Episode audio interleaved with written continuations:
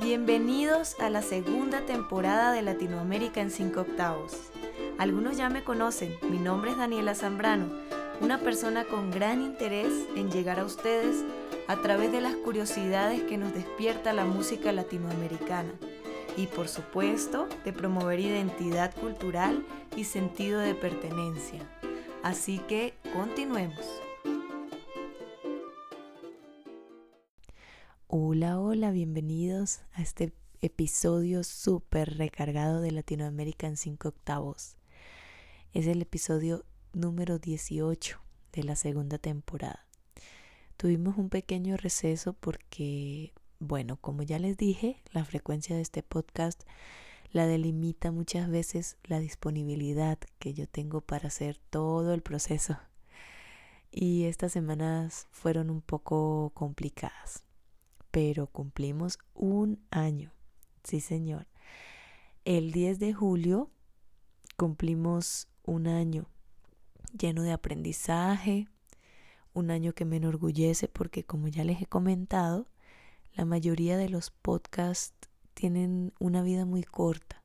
Parece que de todos los que comienzan, solo el 10% se mantiene creando contenido y pues es entendible porque sabemos perfectamente que cuando se habla de un tema específico, el contenido va dirigido a una audiencia específica, que por lo general si no es un tema que esté de moda, no es una audiencia numerosa. Y eso a veces puede ser frustrante para el creador de contenido. Pero yo lo veo de otra manera. Más bien siento que sea o no sea numerosa mi audiencia, los que estamos aquí escuchando realmente valoramos esta información y eso es lo que siempre me ha motivado a seguir y sobre todo a mejorar en contenido, en calidad de la grabación y ahora en imagen. Sí, Latinoamérica en 5 octavos está estrenando imagen y como bien pueden percibir, tiene ahora más identidad. Tiene imagen, tiene tema propio, y va avanzando cada vez un poco más y llegando a ustedes en un formato que poco a poco va mejorando. Así que como ya es costumbre, agradezco a todos por estar aquí escuchando y apreciando. Agradezco sus comentarios en YouTube y más aún agradezco el hecho de que compartan a sus allegados este material. Celebremos entonces un año de Latinoamérica en cinco octavos, con muchas cosas nuevas en nuestro aprendizaje, muchas cosas nuevas en nuestro banco de conocimientos. Y nada, ahora sí, entremos en materia. Aunque han pasado ya tres semanas desde la entrevista que tuvimos con el maestro Dionisio Cabal de Costa Rica, no puedo dejar de desglosar por decirlo así, algunas de las cosas que él nos enseñó, sobre todo acerca de los géneros representativos de Costa Rica. Es por eso que ahora mismo empezamos a tener una pequeña muestra de cada uno de los que este músico excepcional nos mencionó. Empecemos entonces con el tambito, uno de los géneros musicales más reconocibles del folclore de este país centroamericano. Su nombre deriva del tambo, un tipo de rancho que se construía en las fincas ganaderas para que durmieran los peones. Escuchemos un fragmento. Se respira en esta noche un olor a carnaval. Hasta las estrellas bailan. Esta noche es especial. Quiero que vengas conmigo y vivamos la emoción. Solo mueve tus caderas y usa tu imaginación. Quiero que vengas conmigo y vivamos la emoción. Solo mueve tus caderas. Usa tu Ahora hablemos de la parrandera, un ritmo de la región de Guanacaste de influencia africana que puede ser interpretado por casi cualquier tipo de agrupación que incluya guitarras, marimbas, y cimarronas, que son agrupaciones musicales que surgieron a partir de las bandas militares y de las filarmonías municipales en la segunda mitad del siglo XIX. Eran agrupaciones conformadas por máximo ocho integrantes que alegraban las festividades comunales. En Costa Rica, desde 1840 se daban manifestaciones de algunas músicas de barrios y pueblos, cosa que dio pie al nacimiento de grupos cimarrones en Cartago, que complementaban las funciones que tenían las bandas militares y abrían la posibilidad de acompañar otras celebraciones públicas, cívicas y religiosas. Escuchemos, pues, un fragmento de Parrandera interpretado por una auténtica cimarrona costarricense.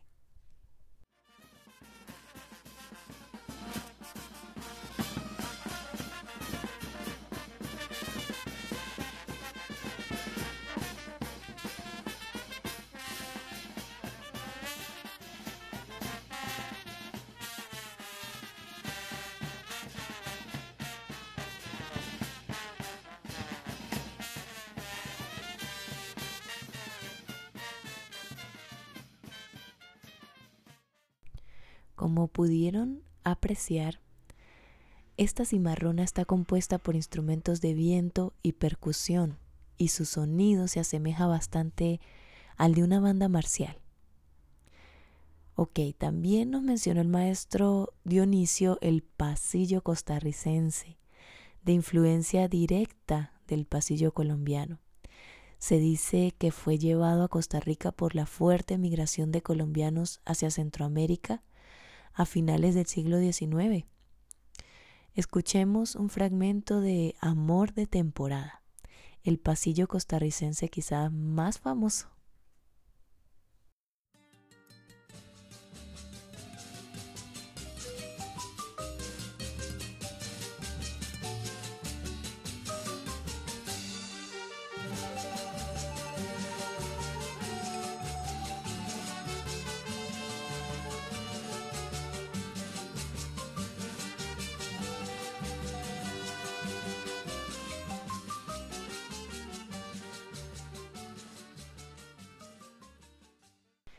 Quiero hablarles también de el punto. El punto es una danza de origen dominicano que se extendió luego a Cuba, Costa Rica y Panamá. En Costa Rica tiene su máxima expresión en el punto guanacasteco, declarado baile nacional. Eh, allá en Guanacaste parece que el punto es un ensamble de diversas melodías de la región. Normalmente no tiene letra, sino que más bien se le acompaña de las famosas bombas, un tipo de verso que se intercala cuando se interrumpe la música a solicitud de los danzarines. Eh, se podría decir que es también como la copla española o la trova colombiana, y es la versión tica o costarricense de la payada española, ampliamente difundida en el cono sur del continente, como en Bolivia, Chile, Uruguay y Argentina. Al punto costarricense también se le llama baile o son suelto, puesto que la pareja baila suelta. Escuchemos entonces un fragmento de punto guanacasteco.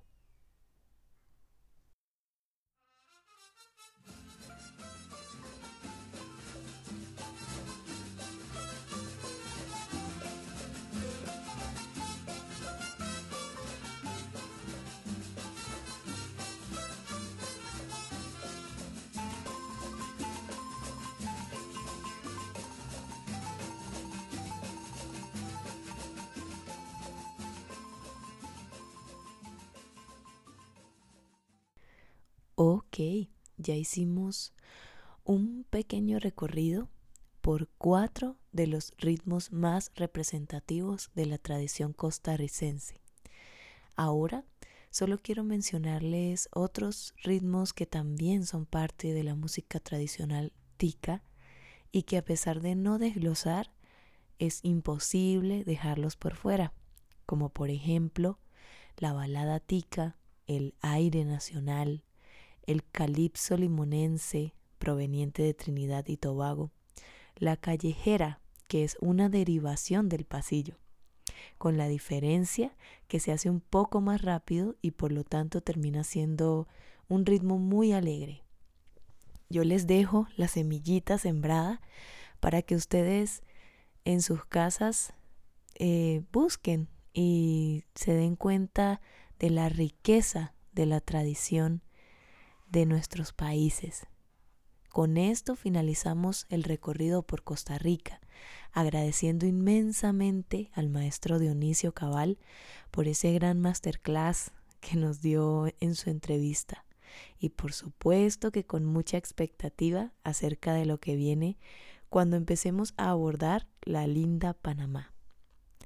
Por ahora me despido agradeciéndoles una vez más por estar aquí. Eh, ya saben que pueden interactuar conmigo a través de los comentarios en las redes, en YouTube. Ustedes son la razón de esto, así que me pueden sugerir, me pueden dar opinión sobre lo que estamos haciendo y nada, con mucho cariño tomar en cuenta sus opiniones y sus puntos de vista. Muchísimas gracias.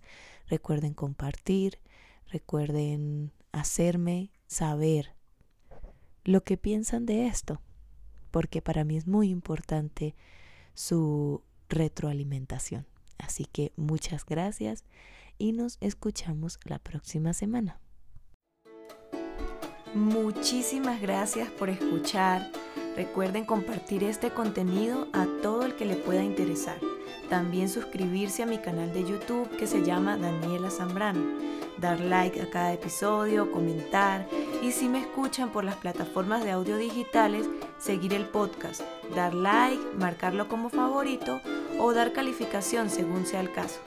Muchas gracias.